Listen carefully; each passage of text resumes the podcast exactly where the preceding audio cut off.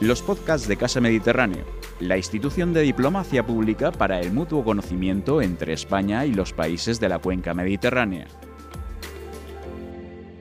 Buenas tardes y bienvenidos a un nuevo encuentro de conexión en directo de Casa Mediterráneo, espacio virtual de nuestro Ágora en el que se analiza, debate y difunde la idiosincrasia social, económica y cultural de los países que configuran la cuenca del Mediterráneo.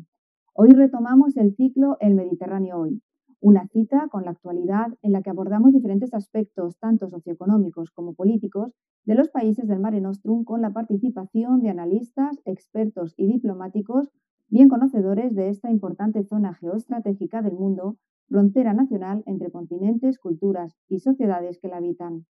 Por ello, planteamos la revisión hoy de un hito en la historia de las relaciones internacionales entre los países de la cuenca del Mediterráneo, como fue hace 25 años la constitución del Proceso de Barcelona, un proyecto de cooperación regional lanzado por la Unión Europea en 1995 a propuesta del gobierno español. Ello se produjo durante la celebración de la cumbre euromediterránea celebrada en Barcelona el 28 de noviembre de este año, en la que participaron los 15 países miembros entonces de la Unión Europea y otros 12 países de la cuenca del Mediterráneo. El proceso nació con el objetivo de convertir la región mediterránea en un espacio común de paz, estabilidad, prosperidad y seguridad, estableciendo puentes y mecanismos de actuación en base a tres ejes, la asociación política y de seguridad, la asociación económica y financiera y la asociación cultural, social y humana. Este proyecto de compleja naturaleza, con multitud de agentes implicados y un vasto ámbito de actuación, ha ido adaptándose a los vaivenes de la coyuntura internacional a lo largo de este último cuarto de siglo. Por esto, durante la siguiente hora analizaremos en este foro cómo se puso en marcha y desarrolló el proceso de Barcelona, sus diferentes etapas y distintos retos a los que ha tenido que hacer frente para la consecución de sus objetivos, así como las expectativas que se abren en los próximos años. Para ello contamos con la presencia de dos invitados conocedores de la región y expertos en la política internacional del Mediterráneo, como son Alfonso Lucini, embajador en misión especial para asuntos de Oriente Medio y el Mediterráneo, e Ichaso Domínguez de Olazábal, coordinadora de Oriente Próximo y Norte de África de la Fundación Alternativas. Alfonso Ichaso, bienvenidos, un placer contar con vuestra presencia y eh, compartir vuestro tiempo a lo largo de la siguiente hora. Buenas tardes, muchas gracias. Como, presentación. Sí, como presentación les comento que Alfonso Lucini ingresó en la carrera diplomática en 1989, donde ha desempeñado diferentes funciones al servicio de la política exterior de nuestro país. De este modo, durante los años 90 fue segundo jefe en la Embajada de España en Siria, asesor ejecutivo de asuntos parlamentarios del Gabinete del Ministro de Asuntos Exteriores y ayudante del enviado especial de la Unión Europea para Oriente Medio. Asimismo, desempeñó el cargo de jefe del Gabinete Técnico del Secretario General de Política Exterior y para la Unión Europea y del Secretario General para Asuntos Exteriores Europeos. En 2001 fue nombrado segundo jefe de la Embajada de España en Australia y en abril de 2004 asumió el cargo de embajador representante de nuestro país en el Comité Político y de Seguridad del Consejo de la Unión Europea y en el Consejo de la Unión Europea Occidental. Cuatro años después, en julio de 2008, fue nombrado director general de Política Exterior y desde julio de 2010 a julio de 2011 fue director general de Política Exterior, Europa y Seguridad. A continuación, Alfonso Lucini fue nombrado embajador en Italia y en 2012 en Grecia, misión en la que estuvo hasta 2017, cuando asumió la dirección de análisis y estrategia del Instituto Cervantes, hasta su nombramiento en 2018 como embajador especial para asuntos de Oriente Medio y el Mediterráneo, cargo que desempeña en la actualidad. Por su parte, les comento que Ichaso Domínguez es coordinadora de Oriente Medio y Norte de África de la Fundación Alternativas, licenciada en Derecho con especialidad en Derecho de la Unión Europea por la Universidad Carlos III de Madrid, ha trabajado entre otros proyectos como investigadora en la oficina de Londres de The US Middle East Project, así como en el Parlamento Europeo y en la delegación de la Unión Europea en Egipto. Asimismo, ha sido tanto consultora en asuntos públicos y cuestiones de geopolítica, buen gobierno en Oriente Próximo, como asesora e investigadora en el ámbito de las relaciones internacionales. Es doctora por la Universidad Autónoma de Madrid y cuenta con dos títulos de máster, uno en Política y Democracia y otro en Derecho Empresarial y de la Unión Europea.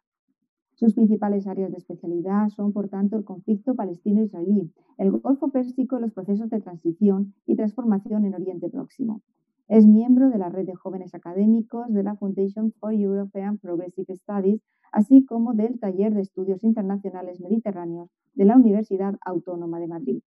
Fruto de su continua investigación, sus trabajos han sido publicados en diversas revistas internacionales especializadas en política internacional. Bienvenidos de nuevo, un placer contar con vosotros a lo largo de la siguiente hora donde analizaremos la evolución, el nacimiento, el origen, la evolución del proceso de Barcelona, que nace, como ya hemos comentado, como la apuesta más firme hasta la fecha de la Unión Europea por establecer los mecanismos necesarios para convertir el Mediterráneo en una zona geoestratégica, estable, próspera, segura y además pacífica, con la participación de los países ribereños que conforman el Mediterráneo. En 1995 la coyuntura internacional distaba mucho de la actual. Hablando del origen, estábamos en una guerra en el continente europeo, la guerra de los Balcanes. El conflicto árabe-israelí, por su parte, estaba en un proceso de paz que, duró durante la época de los, eh, la década de los 90 aproximadamente, con un Magreb bastante estable desde el punto de vista sociopolítico y una Europa del Este recién aterrizada en el capitalismo que llamaba a las puertas de la Unión Europea. En este contexto, España redirige el foco europeo hacia el sur y propone tender los puentes necesarios entre los países del Mediterráneo para diseñar una zona de oportunidades. Me gustaría, en primer lugar, plantearos cómo se configuró este planteamiento, retroceder hacia aquella fecha, 1995, para eh, analizar si era el momento de comenzar esta andadura. Si te parece, Alfonso, puedes comenzar dándonos tu visión, tu opinión acerca del origen del proceso de Barcelona. Sí, muchas gracias. Es un placer estar de nuevo en, Casa Mediterránea, aunque no podamos estar en Alicante eh, y tengamos que hacerlo virtualmente. Efectivamente, has, apuntado eh, que en 1995 la coyuntura internacional y regional era muy distinta de la actual y era especialmente propicia para un proyecto de esta naturaleza. Eh, por un lado, estaba reciente el fin de la Guerra Fría, habíamos pasado de un esquema eh, bipolar estricto a un esquema internacional nuevo en el que había una cierta ansia de multilateralismo, eh, lo cual favorecía este tipo de, iniciativas. la Unión Europea, que en 1992 había adoptado el Tratado de Maastricht y tal, había hecho una apuesta fuerte por tener una política exterior importante. Como ha señalado también, en Oriente Medio el proceso de paz parecía definitivamente encarrilado tras la conferencia de Madrid en el 91 y los acuerdos de Oslo en el 93. Mm. Y luego se dio una circunstancia especial, que es que eh, tuvimos tres presidencias mediterráneas muy fuertes. En el año 95, el primer semestre, fue Francia, luego España en el, en el segundo, pues cuando se realizó la, la propia conferencia eh, de Barcelona, y luego además vino en el primer semestre del 96 la presidencia italiana. Entonces, esta, conjunción de, factores creaba una situación muy propicia en la que España jugó un papel muy destacado, porque teníamos una visión muy clara de la necesidad de establecer algún tipo de mecanismo multilateral de creación de estabilidad y confianza en todo el área eh, mediterránea. Y aprovechando el, que, la Unión Europea eh, quería proyectar para poder ser, como decía antes, eh, potente, el Mediterráneo era una de las zonas eh, básicas para la proyección de esa política. Y esto hizo que un equipo en el Ministerio de Asuntos Exteriores tomó el asunto en, sus manos y conseguimos realmente, y se puede decir sin ningún tipo de, falsa modestia, un, un, hito en la política euromediterránea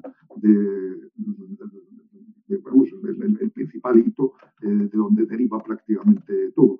Hoy, eh, luego en algún momento del debate hablaremos de cómo se transforma el proceso de Barcelona en una organización internacional como es la Unión por el Mediterráneo. Hoy la, política euromediterránea tiene dos dimensiones fundamentales, una de carácter multilateral, que se plasma en la Unión por el Mediterráneo, heredera del proceso de Barcelona, y otra de carácter bilateral de la Unión Europea con cada uno de los países de la vecindad sur, que se llama la política de vecindad eh, para los países eh, eh, meridionales del, del Mediterráneo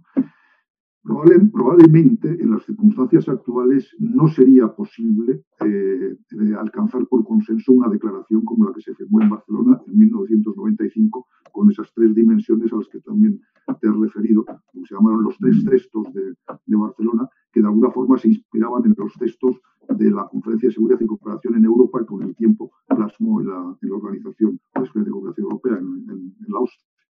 Lo dejo aquí de momento y luego seguimos. Muy bien, muchísimas eh, gracias. Eh, perdón, ah, sí, Chaso, tu tiempo para... sí, sí, sí, perdóname. Yo iba a recuperar precisamente al final, como dice Alfonso, se alinearon los planetas de una forma que no sabemos si se volverán a alinear, tanto desde el punto de vista geopolítico, al final estos dividendos de la paz que traía tanto el final de la Guerra Fría como la, como la firma de los acuerdos de Oslo gracias a la Conferencia de Madrid de, de 1900 91, aunque no era todo paz. Tú mismo lo has indicado, Sonia, al final había, teníamos la guerra de los Balcanes, que mm. todavía que mm. seguía generando una sensación de incertidumbre, y en el Magreb también estaba la guerra civil de Argelia, que era una guerra mm. completamente cruenta y además que había un cierto miedo de que, de que, de que esta guerra provocara mucha mayor inestabilidad en otros países del Magreb, además en el Magreb en el que se había creado una unión del Magreb árabe que, para la que la guerra representaba una, una, amenaza para la integración, una integración regional que como podremos ver a continuación, esa integración vertical entre los países del Magreb todavía no, no hemos podido ver y eso también puede representar un factor para entender la política eh, eh, euromediterránea. Al final, eh, eh, la, la, idea era crear una, una verdadera región eh, mediterránea, porque los países mediterráneos siempre han sido aliados privilegiados para, para los países mediterráneos, en particular España, pero era la idea de, esa idea tan bonita, si me lo permitís, de, de crear e ir vertebrando poco a poco una, una región y una región además en la que se, se, se profundizaran los contactos en múltiples niveles, gracias a, a estos tres textos pero si me permitís ser un poco crítica, y creo que es el rol que voy a jugar quizás a lo largo de esta próxima hora, también había una cierta idea, no podemos negar que, y Alfonso, si quieres, me, podrías contestar a continuación, no podríamos negar que existía una cierta necesidad de estabilización, precisamente porque cualquier, cualquier impulso del multilateralismo, como era ese que existía en la Unión Europea y como era ese que existía para incluir a nuestros socios del Mediterráneo, también necesita va, va de la mano de, de, de, esa necesidad de estabilidad que, sobre todo se transmitía a, nuestros socios eh, a nuestros socios del sur. A mí me parece que la idea de los tres textos eh, es fundamental, pero también es fundamental entender cuando hablamos de, de, estas cuestiones geopolíticas que también había otros actores involucrados es, esa idea de, todos estos países mediterráneos, estas presidencias mediterráneas que impulsaron y sobre todo la, española que impulsaron el proceso, pero también la idea de las ciudades, también la idea de las sociedades civiles que también tenían ese, ese ansia, esa vocación de, de, tener, de crear poco a poco y todos juntos una región, una región en paz. Y de hecho, el tercer texto, el texto del, intercambio cultural, responde mucho a, ese, a, a, esa, a esa acción de la sociedad civil, estos foros distintos de la sociedad civil que también han, desde 1995, incluso antes, han impulsado esta necesidad de, comprensión mutua entre la, como la única manera de ir construyendo poco, poco a poco la paz. Eh, de nuevo, también me permitís ser crítica desde el principio, se fueron firmando los primeros acuerdos de asociación y, y aunque la idea primera del proceso de Barcelona y la, y la Declaración de Barcelona creo que es uno de los textos más inspiradores que, podemos, que podemos consultar para pensar en, en, cómo era, cuál era el espíritu de los años 90, 90 eh, en Europa. Ya estos acuerdos de asociación ya tenían, y eso lo podemos hablar a continuación. En, en, en los siguientes apartados, ya tenían un cierto tinte eurocéntrico de, de que la idea no era tanto crear relaciones horizontales, sino crear una relación norte-sur eh, vertical que, que, que, más que más que integrar eh, en, paridad imponía una serie de, de ideales como era estos quizás son principios muy académicos se llaman los principios de paz económica los principios de paz liberal a nuestros socios del sur y de hecho los socios del sur eh, algunos de ellos eh, aceptaron evidentemente integrarse en este proceso pero algunos de ellos fueron fueron renuentes en, y bueno, Libia, de hecho, por ejemplo, por la situación en la que estaba, pero, pero yo creo que también hay que tener en cuenta la forma en, lo que, en la que los, la primera reacción que tuvieron los, los, estados del sur, que incluso se ha vuelto a replicar en, en situaciones posteriores. ¿Querías comentarle algo tú al respecto, Alfonso? Sí, bueno, yo, yo, creo que el, el, en parte tiene razón pero olvida algo fundamental, que es que eh, estos países aceptaron voluntariamente esos acuerdos de asociación, porque el, principio básico eh, que distingue el proceso de Barcelona de otras eh, iniciativas es lo que se dio a llamar la copropiedad. O sea, no es una cosa que se impone desde los países del norte a los países del sur, sino es algo que surge de un acuerdo entre los del sur y el norte basado en su propia voluntad. Es cierto que los acuerdos de asociación tenían elementos tendentes a la liberalización del, del, comercio y que la aplicación de los acuerdos no ha dado de, sí todo lo que se, esperaba, porque en algunos sectores, como el, agrícola o en el laboral y tal, no se ha avanzado todo lo que idealmente se podía haber eh, avanzado. Pero filosóficamente hablando, eh, el proceso de Barcelona es, como decía antes, un hito y ojalá estuviéramos hoy en condiciones de relanzarlo yo creo que un objetivo básico de la política exterior española en estos momentos es que, en que celebramos los 25 años y tal, es aprovechar eh, esa efeméride no solamente para quedarnos en el terreno de lo simbólico, sino para tratar de darle un nuevo impulso político a la Unión por el Mediterráneo como heredera de aquella, eh, me atrevo a decir, utopía ¿eh? que fue la declaración de, de, Barcelona.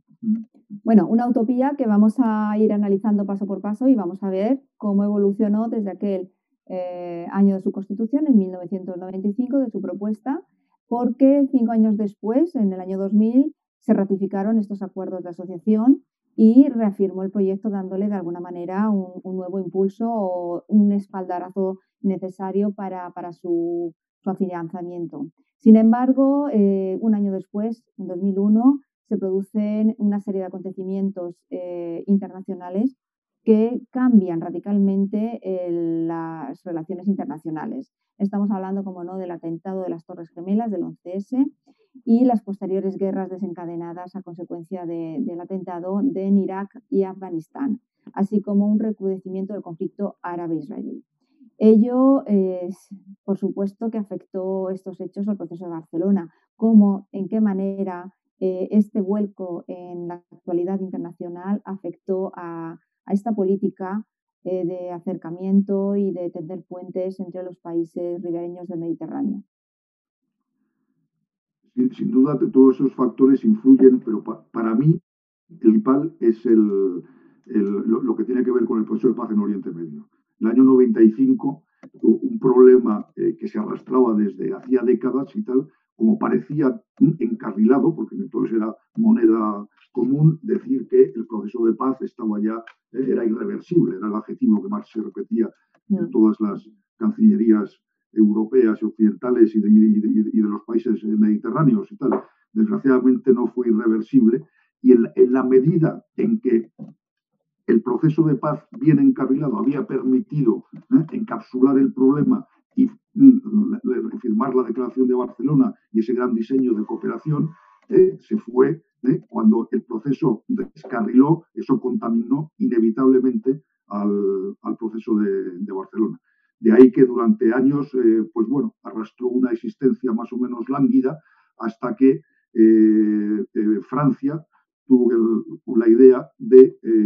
lanzar lo que ha dado al final lugar a la Unión por el Mediterráneo. Lo que pasa que ahí tuvimos que reaccionar algunos países, España, eh, con apoyo alemán. Alemania jugó un papel muy importante también en 1995, cuando se lanzó el proceso de Barcelona, porque eh, fue eh, un país fundamental para convencer a los otros miembros nórdicos de la Unión Europea de, entonces de que el, Mediterráneo era una dimensión fundamental de la estabilidad y la seguridad europea y para conseguir la adecuada financiación por parte de las instituciones. En el año 2008, después de unos años, como digo, el, proceso de Barcelona, contaminado por la falta de avances en el proceso de paz en Oriente Medio, empezaba a, languidecer, eh, el presidente Sarkozy lanzó la idea de la unión, una unión mediterránea. Lo que pasa que,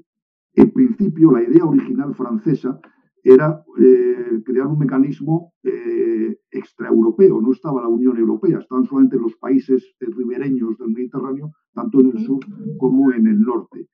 Y de alguna manera el objetivo último era ofrecer a Turquía, en unos momentos en que ya empezaba a alzarse algunas voces en Europa contra eh, la candidatura de Turquía a ser miembro de la Unión Europea, ofrecer a Turquía una especie de recambio ¿eh? o de sustituto a la eh, adhesión. España no estaba conforme con este eh, enfoque porque pensábamos que al igual que en Barcelona, esto tenía que ser un, mecanismo que aglutinara a toda la Unión Europea, ¿eh? concibiendo la región euromediterránea como una región única. Y bueno, con la ayuda de Italia y, de Alemania, como digo, conseguimos reconducir eh, la, idea original francesa para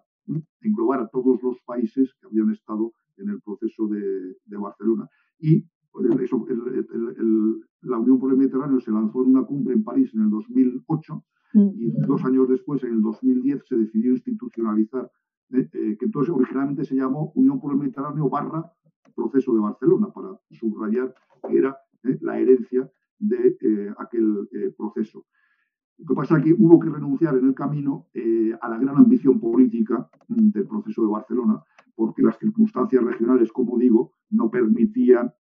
ese modelo de, cooperación avanzada, de integración, tal. Y, entonces el enfoque se, centró más en la realización de proyectos. La Unión por el Mediterráneo no hace proyectos, no, los financia, lo que pasa que los identifica y por consenso de sus 43 miembros, los, eh, como se dice con un eh, anglicismo horroroso y tal, los labeliza, es decir, le pone la etiqueta UPM, se busca financiación de diversas fuentes y esos proyectos son proyectos básicamente técnicos, aunque todos tienen evidentemente una cierta dimensión política, en el entendido de que mediante la realización de esos proyectos en los que participan diversos países de la región y tal, se va creando la confianza suficiente para poder avanzar en la resolución de los conflictos y las tensiones en los foros que les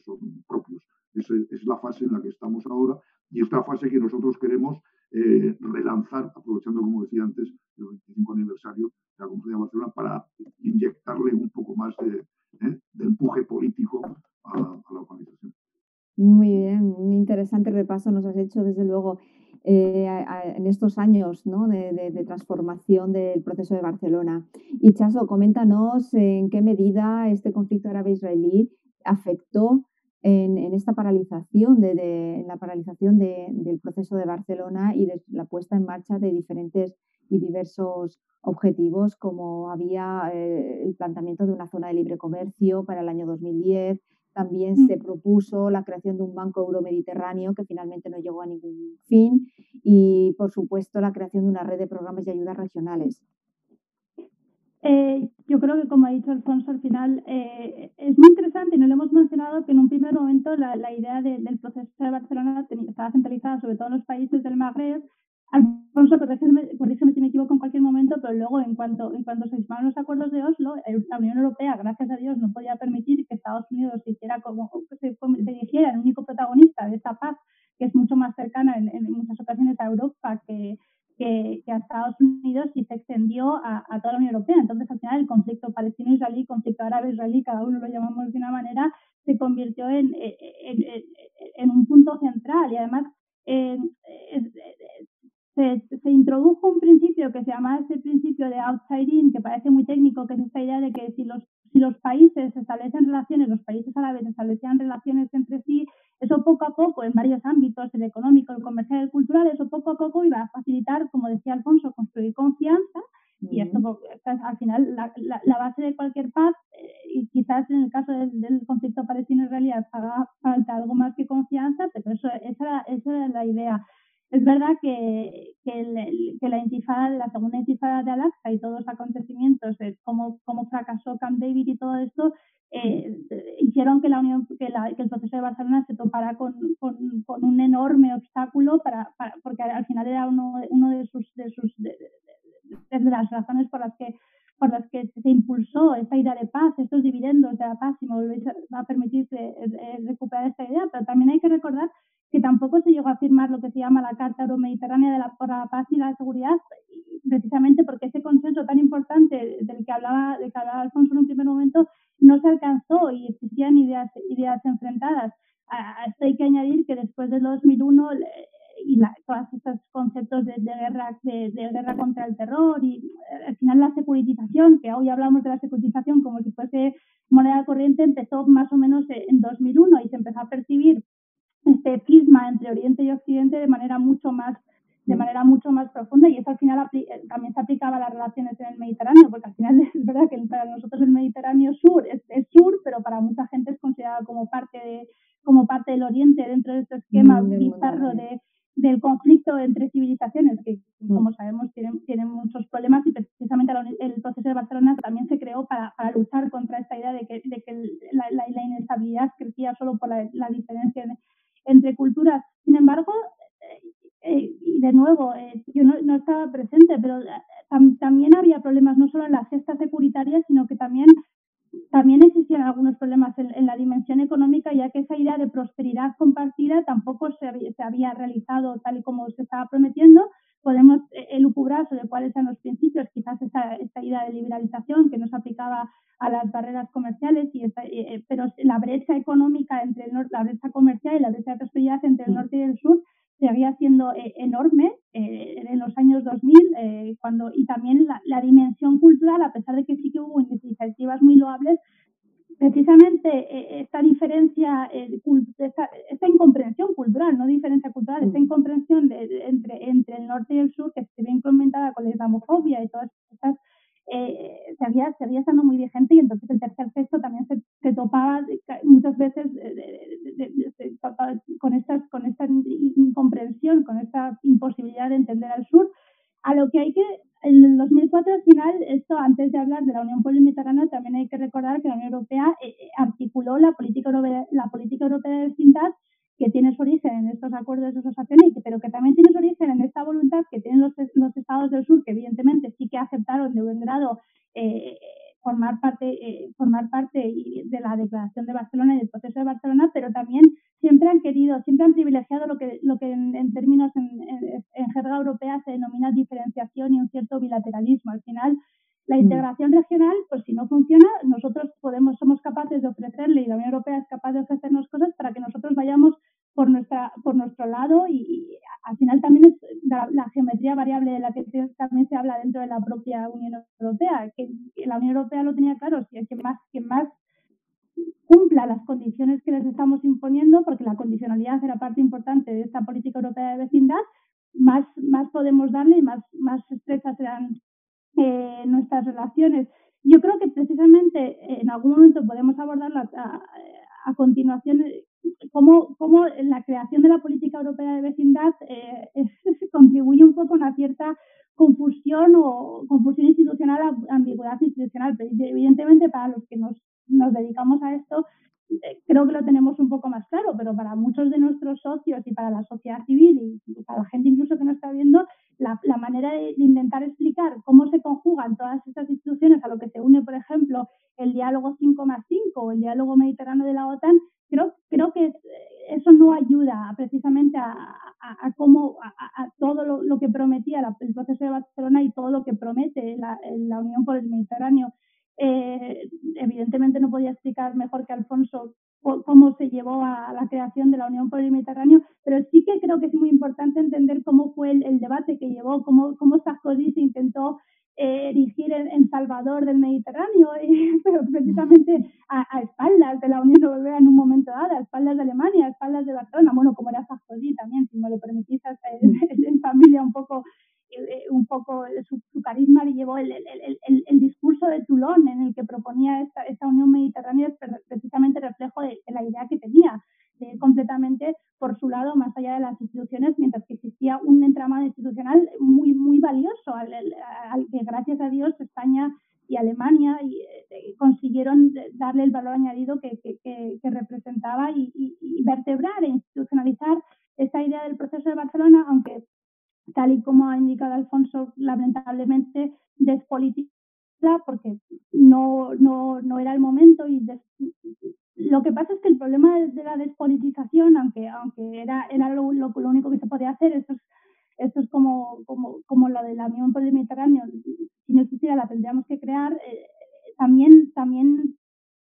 limita el impacto que tiene la Unión por el Mediterráneo en, en algunos aspectos en los que tanto prometía con, con, estos, con, estos, tres, con estos tres textos y al final eh, en la Unión Mediterráneo en ocasiones entra en una paradoja inherente en la que se creó con, con una vocación grandiosa desde el punto de vista político, es que al final estamos hablando del, conflicto palestino-israelí, de la estabilidad en, en el sur del Mediterráneo, que no, es, que no es moco de pavo, mientras que al final no se le ha permitido avanzar por, por las razones que sea. Ese aspecto, como decía Alfonso, de los, de los de los proyectos y del aspecto de asistencia técnica en los mm. proyectos, pero los primeros pasos, y de nuevo, corrígeme si me equivoco, fueron igual porque al final todos lo que se llama growing pains en inglés, que nos cuesta a todos avanzar una vez que empezamos, pero los primeros pasos no fueron tan prometedores y creo que eso es algo que cuando hablamos del relanzamiento de la Unión por el Mediterráneo tenemos que tener en cuenta, precisamente porque no se cuentan con los medios suficientes y eso eh, quizás sea el elefante en, el elefante en la habitación, pero creo que es, es muy importante tenerlo en cuenta. Yo creo que, de nuevo, al final todos, todos los que estamos aquí somos muy europeístas y sabemos que la Unión Europea se construyó gracias a una visión geopolítica de, de paz y, y, de unión. Y, y, me cuesta mucho ver cómo, cómo, cómo la Unión por el Mediterráneo puede seguir creciendo sin esa visión geopolítica compartida de, paz, pero creo que eso es algo que podremos hablar a, continuación. Efectivamente, porque bueno, como había comentado Alfonso, eh, en 2008 se celebra en Francia, bajo el mandato de Nicolas Sarkozy, la cumbre de París, donde eh, propone el presidente francés la creación de la Unión por el Mediterráneo. Eh, este exactamente sí que me gustaría que, nos, planteáramos los cambios que supuso a nivel, eh, digamos, del día a día, de la puesta en marcha de proyectos, el pasar del proceso de Barcelona a la Unión por el Mediterráneo. Mm, realmente a partir de entonces, ¿qué, ¿qué, sucede dentro de lo que es el proceso de Barcelona, su estructura, los proyectos en marcha y cómo se redirigen? Bueno, es que como explicaba antes, el, enfoque de la Unión por el Mediterráneo, aunque se plantea como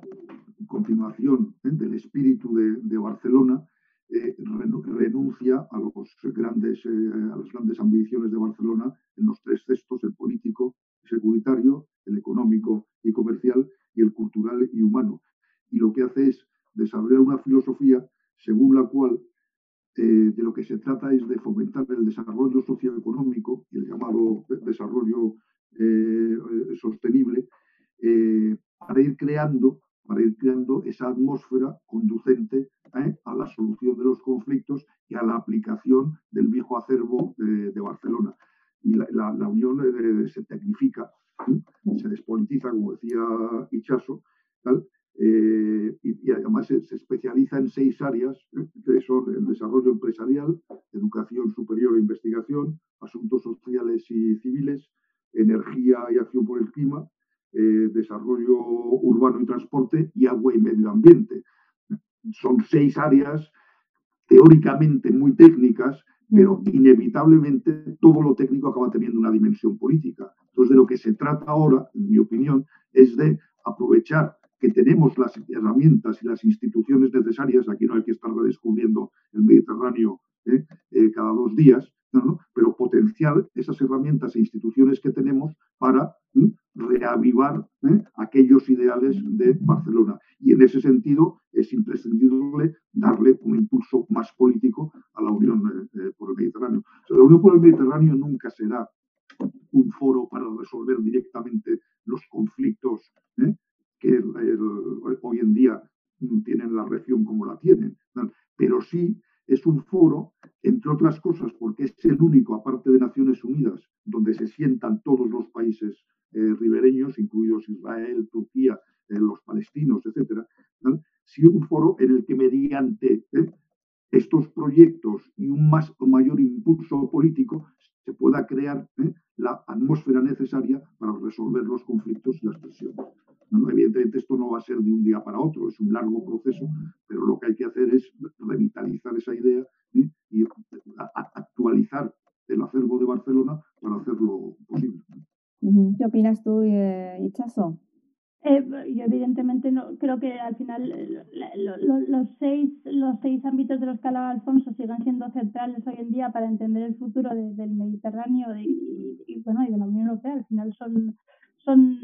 son ámbitos además muy estrechamente relacionados con, con la posible conflictividad que pueda, que pueda surgir en, en, el sur del Mediterráneo, que era, una de las ideas de, del proceso de Barcelona, precisamente esta idea de estabilidad y prosperidad compartida y hoy en día aún, aún muchos proyectos siguen, estos proyectos se ve cómo se actualizan de acuerdo con, los estudios y con los avances científicos que, que, están teniendo lugar en estos ámbitos. de nuevo, creo, bueno, esto lo, lo, hablaremos a, lo hablaremos a continuación, pero que, creo que, que, que, evidentemente es, en, yo también parto de la idea de que hay que revitalizar, revitalizar la Unión por el Mediterráneo y para eso es necesario un impulso político. Creo que eso lo podremos eh, hablar. Un impulso político por parte, ojalá se alinearan otra de los planetas de los mismos actores. Eh, al final, la Unión Europea se, se enfrenta en la actualidad a una a un contexto en el que tampoco parece antes incluso la COVID, pero con la COVID todavía más, en el que no parece que los asuntos euromediterráneos sean la, la mm. prioridad de nadie. Ojalá España consiga, como lo consiguió en, en 1995, convencerles de que, de que el Mediterráneo es, es, es, es, un hermano, un primo hermano de, de, de Europa y eso no, tanto por lo que respecta a lo que percibimos como amenazas, como por lo que a, lo que son a lo que es un enorme potencial en términos de, de cooperación y en términos de, mm. de, de, hacer frente a obstáculos que tenemos compartidos y creo que el, que el ámbito del agua y el, cambio, y el ámbito del cambio climático, que son ámbitos que hoy en la Unión por el Mediterráneo privilegia, eh, son el, el, ejemplo perfecto de cómo eh, sin el Mediterráneo no, no somos nada. Yo, yo no, no sé quién dijo esta frase, y perdonadme, pero me acuerdo esta, esta idea de que el Mediterráneo se hará entre todos o, o, no se hará, que creo que la tenemos que tener muy en cuenta cada vez que hablamos de, de, de, del, proceso, del proceso de Barcelona y, y, de la Unión por el Mediterráneo. Yo, nos has preguntado cómo se desarrollaron los primeros pasos institucionales. Evidentemente yo no estaba. Yo sé que, como decía, al final eh, eh, eh, los primeros pasos fueron difíciles y, y creo que, que, que, un ejemplo fueron, fueron los, yo no me atrevería a decir fracasos porque me parece que la palabra fracaso es muy, creo que de todas aprende, pero el plan solar del Mediterráneo y la autovía Transmagreb fueron dos proyectos que prometían mucho, pero que precisamente por esta, por, por, por este, eh, esta imposibilidad de dotarle de, dotarle de contenido político o de obligar a los países que se lleven bien, como por ejemplo es el caso de la, de la autovía Transmagreb, creo que, pero creo que también representaron lecciones aprendidas para la Unión por el Mediterráneo que, que después de, sobre todo después de 2011, y lo podremos hablar a continuación, eh, realizó un ejercicio de introspección también que, que, todavía continúa y que creo que, que, le resultó muy, muy valioso y que creo que nos da esperanza para seguir pensando hacia adelante en, en lo que respecta a esta, a, a, esta asociación euromediterránea. Mm. Sí, porque, sí, perdón, Alfonso, ¿querías comentar algo? No, efectivamente los, los comienzos fueron muy complicados, pero en parte, una vez más, por los problemas en, el, en, en Oriente Medio. De hecho, la, la, idea inicial de la cumbre de París es que cada dos años se repitiera la cumbre y que los ministros de Exteriores se reunieran una vez al año, los jefes de Estado de Gobierno cada dos años. La segunda cumbre ya no se pudo celebrar, porque la, la, situación y, las, y las reuniones de ministros de Exteriores también hubo que aplazarlas durante mucho tiempo porque los países eh, árabes boicoteaban la presencia del ministro israelí. Entonces, pues fueron unos comienzos muy complicados. Poco a poco se fue estabilizando la, la situación eh, y se pudo realizar la, una reunión de ministros exteriores en el 2015, coincidiendo con el, con el décimo aniversario de la aniversario de la, de la conferencia de, de Barcelona y mm. desde entonces se han celebrado ya eh, cuatro eh, reuniones de, de, ministros de exteriores y muchas sectoriales ministros de, otros ramos que tienen que ver directamente con esas áreas de, cooperación a las que me refería antes. A mí una cosa que me parece fundamental, y vuelvo a algo que apuntaba antes Hichaso, es eh, eh, subrayar que el enfoque multilateral de Barcelona no es contradictorio con el enfoque bilateral de la política de, de vecindad, sino que ambos son complementarios, son dos caras de la misma moneda. Lo que hay que hacer es reforzar, ¿eh? como se dice ahora, las sinergias entre ese enfoque multilateral y el enfoque eh, regional. Por eso, y lo anunció la semana pasada la, ministra de Exteriores, estamos pensando en celebrar, eh, coincidiendo con el 25 aniversario de Barcelona, una reunión doble, por un lado, de ministros de la Unión Europea con los países de la vecindad sur, y otra ¿eh? la, de la UPM propiamente dicho, la reunión de ministros exteriores que se llama la, la agenda del foro regional. Y hacerlo coincidir en una reunión back to back para realzar precisamente el carácter complementario de esa política eh, que tiene esa doble dimensión multilateral y, bilateral. Esperemos que la situación de la pandemia permita hacerlo en esas fechas, porque ahora mismo nadie sabe.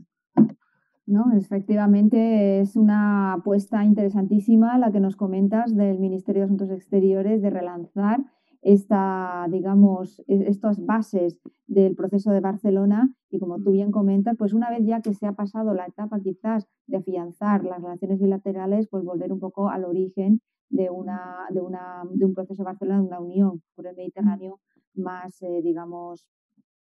eh, eh, más a un nivel mucho más internacional. A, a, este nivel, más que relaciones bilaterales, sino una unión más, más de plurinacional. Sin embargo, sí que es cierto que hay retos, hay importantes retos a los que hacer frente y retos que realmente han puesto en, bueno, pues ante, ante la Unión por el Mediterráneo y ante la Unión mismo, ante la Unión Europea, eh, una serie de retos que han obligado y están obligando a redefinir muchas cosas. Estamos hablando de, eh, hablando así, haciendo un repaso a la última década, que ha sido tremenda en cuanto a a situaciones y en cuanto a hechos históricos, como fue primero la gran crisis económica que se nos vino encima en 2008 y que nos afectó a toda una crisis económica mundial, que terminó con, con, bueno, con la, la ayuda necesaria a países miembros de la Unión Europea de rescate, como fue la economía de Grecia, que supuso un parón en la Unión Europea en cuanto a tener que mirarse a sí mismas y reafirmar muchas cosas y a nivel económico sobre todo reafirmar su, su apuesta. Y luego también a nivel internacional no podemos obviar las revoluciones árabes que se produjeron en todo el Magreb y en todo el mundo árabe eh, en toda, vamos, a principios de la década pasada, de la que acabamos de pasar, que acabó con dos cuentas guerras en el mundo árabe, como ha sido la de Siria y la de Libia. Eh, todo esto, por supuesto, con el proceso árabe-israelí por en medio sin terminar de, de, bueno, de arrancar y de pacificar, y, en fin, retos importantes a los que sí ha sumado el Brexit, porque no olvidemos que también la Unión Europea a nivel interno tiene retos importantes que, asumir y que afrontar. Bueno, es una ensalada de circunstancias internacionales, una, una increíble eh, situación, coyuntura internacional que, bueno, que creo que tiene dos dimensiones que, que afrontar, que una es la internacional y otra es la propia interna de la Unión Europea y que, por supuesto, afecta al proceso de Barcelona y a la Unión por el Mediterráneo. Vamos a llamarla ya a partir de ahora. Em, ¿Cómo lo ves tú, Ichazo, en, este, en esta coyuntura? Em, yo creo que 2011 fue un año, centrándonos más en el aspecto euromediterráneo, si me lo permitís, creo que 2011 fue un año en el que también la, la propia Unión Europea se tuvo que dar de bruces con,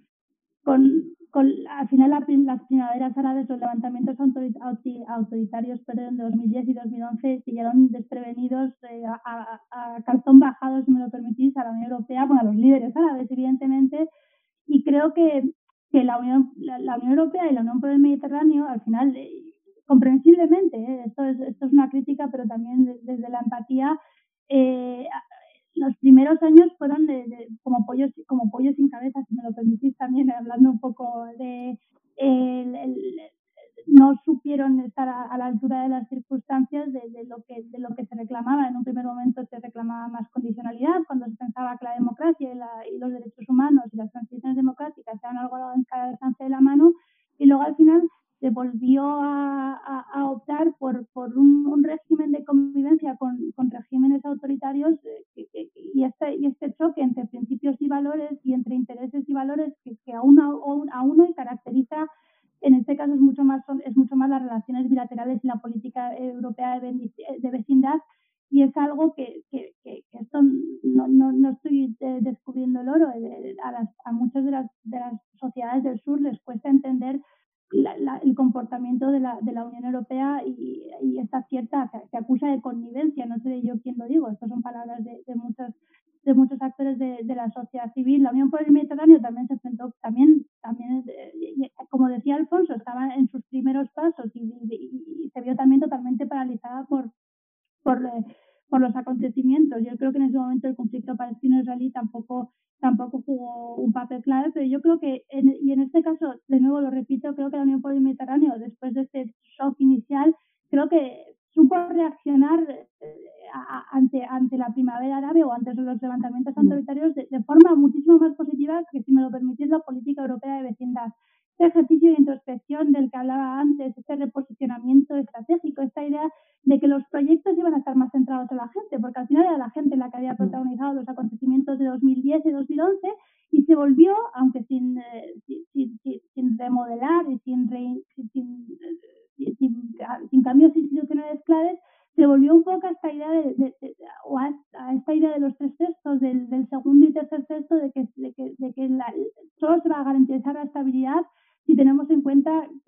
las condiciones socioeconómicas de, las sociedades del sur. Y ahí, ahí sí que creo que muchos de los proyectos, estoy hablando de Med for Jobs o de, o de, o de otros proyectos de la Unión por el Mediterráneo, sí que tenían mucha, mucho más en cuenta este factor cercanía y, yo creo que eso es, eh, eso es uno de los pasos más positivos que ha dado la Unión por el Mediterráneo eh, a lo largo de, de, estos últimos años. Sin embargo, la estrada, y esto ya que nos queda poco, podemos hablar con, con algunos problemas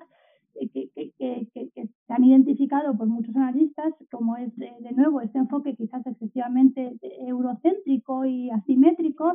en ocasiones la Unión Mediterráneo el problema que tiene es que se convierte en, en, una eco chamber, nunca sé cómo se traduce eco chamber, en, en un ecosistema cerrado que, que, podría, gracias a, a, sus numerosas, a, a, los numerosos avances que se han realizado desde el punto de vista técnico, estrechar sus lazos con otras organizaciones internacionales, incluso con otros países que también están desarrollando sus, sus actividades en, estos países. Estoy pensando en China. Al final, la cooperación técnica con China o con los países del Consejo de Cooperación del Golfo en un ámbito despolitizado tampoco me parece tan descabellada si se tiene en cuenta en todo momento que el interés es, es, el, de, es, el de esta prosperidad compartida y poco a poco el, la, la, dignidad que se reclamaban en dos, que se reclamaba en 2010 y, y en 2011 y, y, y, al final hay, hay dos proyectos que, también eh, han marcado el, paso a seguir por otros proyectos futuros, quizás si se realizan algunos cambios, si hay, más impulso político y si hay más medios, como es el de la Universidad Euromediterránea y el proyecto de salida, desalinización, nunca sé pronunciarlo, de la Franja de Gaza, que marcan ese punto a seguir de tener en cuenta a las sociedades, tener en cuenta a, cuáles son las reclamaciones y cómo se puede ir avanzando poco a poco eh, hacia la paz es el objetivo último, como decía Alfonso, pero si, se, si nos ponemos a, a, todas estas sociedades de, nuestro lado, quizás no sea más fácil construir confianza y en última instancia llegar, llegar hacia la paz, porque si, al final los gobiernos son muy importantes, pero las sociedades también, porque son al final las, las que dan cierta legitimidad a muchas de, nuestras acciones y, el respeto de estas sociedades, lo que inspira también la, la propia creación de, de la Unión Europea y el propio espíritu europeísta. En este aspecto, Alfonso, ¿cómo ves tú el futuro de, la Unión por el Mediterráneo con lo que ha comentado Ichazo de establecer esos puentes con otras organizaciones? ¿Se ha contemplado esto en, este planteamiento que desde el Ministerio se prepara de relanzar la Unión por el Mediterráneo? Está contemplado, lo que pasa no sé cuándo se podrá hacer, porque hay que ajustar bien el calendario, pero está contemplado eh, el organizar una, una, reunión de organizaciones internacionales y regionales que tienen eh, dimensión mediterránea en la sede de la Unión por el Mediterráneo, desde Naciones Unidas, el Banco Mundial, la OSCE, el Consejo de Europa, etcétera, etcétera, las eh, organizaciones internacionales y regionales, digamos, más señeras que de una la OTAN con su diálogo mediterráneo que se mencionaba antes, que de alguna manera eh, tienen eh, algo que ver con el Mediterráneo, aunque no sea su único objetivo. ¿no? Se trata, por un lado, de eh, darle a la Unión por el Mediterráneo el papel de gran eh, catalizador de los esfuerzos y las iniciativas mediterráneas en los diversos eh, ámbitos. y una pregunta que quería haceros y plantearos, ¿cómo veis el tema del Brexit una vez que ya la Unión Europea zanje con, la, con el Reino Unido este, este proceso de, de separación? ¿Creéis que es una oportunidad quizás para los países del sur para reactivar estas relaciones con nuestros vecinos del Mediterráneo? Del sur de la Unión Europea me refiero. Sí, yo, pero yo creo que más que el Brexit es la coyuntura actual en el Mediterráneo lo que exige la revitalización de todas estas iniciativas. Antes apuntabas algunos de los factores, pero es que ahora se ha, juntado una cantidad de crisis que se superponen unas a otras mm. para crear una especie de crisis sistémica eh, tremenda. Hemos olvidado hablar de las, las tensiones geopolíticas, aparte de los conflictos concretos, las tensiones geopolíticas con la aparición de nuevos actores ¿eh? que antes no mm. jugaban un papel tan importante en el Mediterráneo, Rusia, mm, mm, Turquía, ¿eh? estamos viendo en, conflictos como el libio o el sirio, que es que son al mismo tiempo guerras civiles, guerras regionales y guerras internacionales por delegación. Eh, estamos asistiendo a unas tensiones políticas y religiosas, fruto, entre otras cosas, de la, frustración de las expectativas que generaron las llamadas primaveras árabes, una crisis migratoria ¿eh? tremenda, por no hablar del COVID y las eh, eh, consecuencias socioeconómicas que en ambas orillas va a tener en los próximos tiempos, tensiones ecológicas, probablemente el Mediterráneo es el, entorno más contaminado del, planeta en estos momentos, en fin, todo eso, todo eso crea un escenario que si no lo atajamos mediante mecanismos de cooperación entre las dos orillas, corre el riesgo de implosionar ¿eh? y hacer de las dos orillas dos mundos cada vez más separados, más alejados y por lo tanto con mayor eh, riesgo de conflictos generalizados. es ahora o nunca. Y yo, y yo creo que hay un renovado interés dentro de la Unión Europea ¿eh? por las cuestiones mediterráneas precisamente porque todos somos conscientes de la que se nos puede venir encima si no reaccionamos adecuadamente. El otro día, la semana pasada, tuvo lugar en, Córcega una cumbre del grupo de siete, los, el BED-7, que son siete países europeos del, sur, y la isla de la declaración que se adoptó y tal, ahí se nota que hay una especie de, ¿eh? con conciencia generalizada de que tenemos que eh, reimpulsar eh, estas iniciativas mediterráneas, porque si no vamos a tener serios problemas. Mm. Ahora con el COVID y con la crisis humanitaria del, del, de la pandemia, las crisis, las, los flujos migratorios parece que han cesado, pero esto es algo que está ahí, que tanto por el sur como por el este mm, tocan de lleno a la Unión Europea y que quizás es uno de los principales problemas y principales asuntos a tratar en cuanto a cooperación con los países del sur, desde luego. Eh, y Chaso, ¿qué opinas? Yo, yo, yo es que eh, tengo una opinión un poco eh, heterodoxa con respecto a los flujos migratorios. Creo que los flujos migratorios, da igual cómo los intentemos parar, van a seguir existiendo y que la única manera de, de intentar, si queremos, parar estos flujos migratorios es precisamente garantizando, que era la idea del, proceso de Barcelona en 1995, garantizar que, las personas del sur del Mediterráneo, aunque hay, flujos migratorios que vienen del continente africano, pero también creo que esta idea también se tendría que aplicar, eh, al continente africano, es, que tengan unas condiciones de, vida dignas y que exista eh, que no haya, que no exista ese impulso de, migrar. Pues, al final las migraciones y los flujos migratorios y la movilidad eh, han existido siempre y si, se incrementan y si las, lo denominemos crisis o no, eh, es por unas razones. Entonces, al final, la Unión Europea lo que puede hacer con una visión más o menos securitizada es contribuir a que esas sociedades no tengan esa voluntad de, de, migrar y de, porque al final lo que están haciendo es buscar un, un, un, destino digno. Yo creo que el Brexit es verdad que yo no, creo que puede impactar, creo, pero creo que la Unión Europea va a encontrar la, forma de cooperar con, con, con, el Reino Unido en, los aspectos euromediterráneos, porque al final, eh, bueno, quizás es una esperanza mía, no creo que la no creo que, que, que, que Reino Unido tenga esa voluntad de competencia en, un ámbito como el Mediterráneo, que, ojalá, y ojalá no me equivoque, quiero decir. En el aspecto de la COVID, yo creo que precisamente la crisis de la COVID arroja luz sobre esto, que se ha llamado desglobalización y esta relocalización de las cadenas de valor que precisamente, eh, más allá de la solidaridad, que creo que también es importante eh, en, estos momentos, en, el corto plazo, la solidaridad, la solidaridad hacia los países del sur, también nos recuerda la importancia de esta integración vertical y de esta integración regional, tanto entre las orillas norte y sur como eh, si, Dios quiere en algún momento, incluso entre los propios países del Magreb. creo que también la Unión por el Mediterráneo tiene, tiene como, como objetivo que esta integración regional horizontal, se, que la unión por el Magreb árabe, que tan, que tan bonita parecía y que sigue esta, esta idea de institucionalidad y de regionalismo, se vaya avanzando y salga de esta, de esta crisis regional y todo este, todas estas y este, todo este potencial que tiene la integración regional precisamente en términos de, de, beneficios socioeconómicos sean, sean realizadas gracias a proyectos como los de la Unión por el Mediterráneo y gracias también al, aspecto bilateral de la política eh, europea de, de, vecindad. Yo creo que al final, igual en 1995 se alinearon los planetas de forma positiva, porque al final había aspectos negativos, pero la mayoría eran positivos, sobre todo desde el punto de vista de la paz, y quizás en este caso se alineen los planetas desde el punto de vista de estas crisis, de esas crisis sistémicas y estructurales para enseñarnos que, que, que ese espacio euromediterráneo es, es, forma parte de, de, nuestro modus vivendi. El Mare Nostrum no se llama Mare Nostrum, es un, tiene rastros imperialistas, si me lo permitís, del Imperio Romano, mm. pero es algo que los españoles entendemos desde, desde, que nacemos y que los propios europeos también, como dice Alfonso, también han, han, han, han acabado por entender y ojalá eh, 2020 y 2021 eh, nos permita seguir eh, avanzando hacia,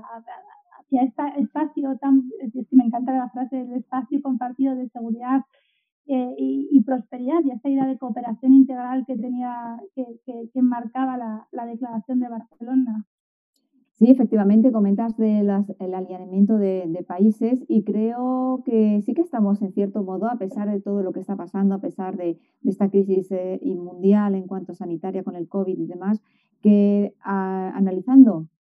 la situación mediterránea desde un punto de vista de, estabilidad eh, política, sociopolítica, sí que es verdad que en el Magreb ahora mismo eh, parece que en Libia va a haber un proceso de paz o hay una serie de de, puntos en los cuales pues las dos partes enfrentadas parece que se van a sentar y van a, afianzar las bases para, para una paz. Eh, en Túnez, eh, las primaveras árabes ya pasó, vamos, fue el, primer país donde se dieron, pero fue también el primer país que ha demostrado que ha podido pasar a una transición eh, pacífica. Y, y, el resto de países del Magreb, del norte de África, en líneas generales también. La guerra de Siria está más callada, más calmada y sí que es verdad que la nueva, los nuevos agentes que han intervenido en la escena a nivel internacional, como Rusia y Turquía, pues eh, bueno, están tomando sus posiciones y, ya llevan un tiempo en la zona donde ya se puede de alguna manera ver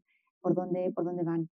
Eh, quizás 2020 pueda que sea el momento en el cual haya que relanzar de nuevo este espíritu y, bueno, no hay una guerra en el seno del viejo continente como eran los Balcanes. Tenemos un Brexit, pero de lejos, no tiene nada que ver. Y quizás sí que Alfonso sea el momento, ¿no? Como bien ha, ha, evaluado el Ministerio de Asuntos Exteriores español y como en el relanzamiento del espíritu de Barcelona con la, celebración de, de la efeméride, ¿no? Del próximo 28 de noviembre. Yo, yo estoy absolutamente convencido que es así, es que además lo necesitamos. ¿Tú, Hichazo, qué opinas?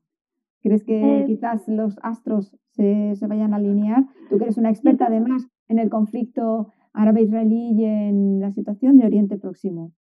Yo, yo creo que eh, no, no, no creo que el conflicto palestino-israelí se vaya a solucionar de aquí a, a, unos años y de nuevo, ojalá me equivoque, pero creo que también tiene que cambiar el planteamiento. Eh, creo que creo que la situación en Oriente Próximo eh, y en el Magreb tampoco se avecina esperanzadora. Y lo que no tiene que resultar óbice, sino quizás todo lo contrario para que la Unión por el Mediterráneo eh, sea, sea testigo, bueno, sea protagonista de esta de esta revitalización. Creo que, que si, si, precisamente es que la, al final la conflictividad y toda esta incertidumbre y toda esta inestabilidad tiene, tiene un origen. Y de nuevo, es que hago mucho énfasis en ello, pero es que no me puedo cansar de decirlo porque en 2010, 2011 nos consiguieron abrir los ojos y no quiero que nos los vuelvan a cerrar. Creo que es la dignidad y, y, de, de, estas, de estas sociedades la, la, que, la que si no se ve realizada y ante regímenes autoritarios y ante condiciones económicas eh, en deterioro constante, al final eh, llevan a conflictos, sean en forma de radicalización, sean en forma de crisis que hay, hay muchísimas formas. Y, y, esto no, solo la Unión, la Unión Europea yo creo que tiene una responsabilidad, pero creo que también tiene, tendría que tener una ilusión y quizás es algo naif en, en, contribuir a que su vecindario y estos aliados que, que, han marcado nuestra historia desde, hace siglos eh, vuelvan a ver eh, salir la luz. Creo que es algo cursi, perdonadme, pero creo que, creo que la Unión Europea por sí misma, pero también por ellos mismos, podría, podría ayudar a que, a que poco a poco eh, estas sociedades reciban lo que reciban lo que necesitan y todos y se vuelva a crear este, este, esta idea del Mediterráneo como puente. Es que el problema es que se ha ido, en inglés se dice muchas veces que se pasó del ringo, del, círculo de amigos al círculo de fuego, mientras que en el 95, y que Alfonso me corrija si me equivoco, la idea era completamente la contraria, que el Mediterráneo es un espacio para todos y que poco a poco podamos avanzar juntos como eh, hermanos o primos hermanos que, eh, que somos. Para eso es necesario cambiar la mentalidad poco a poco y para eso es necesario revitalizar algunas, aquellas iniciativas que, precisamente tenían, tenían en mente lo, que era lo mejor para, para, el espacio euromediterráneo, como era el caso de, la Unión por el Mediterráneo, o el origen de la Unión por el Mediterráneo. Pues bueno, en este punto lo dejamos. Lo dejamos con este amplio repaso que hemos dado. Ha pasado ya el tiempo que, habíamos programado para este encuentro, rapidísimo, interesantísimo, gracias a vuestros testimonios, vuestras aportaciones y vuestro conocimiento sobre la realidad del Mediterráneo.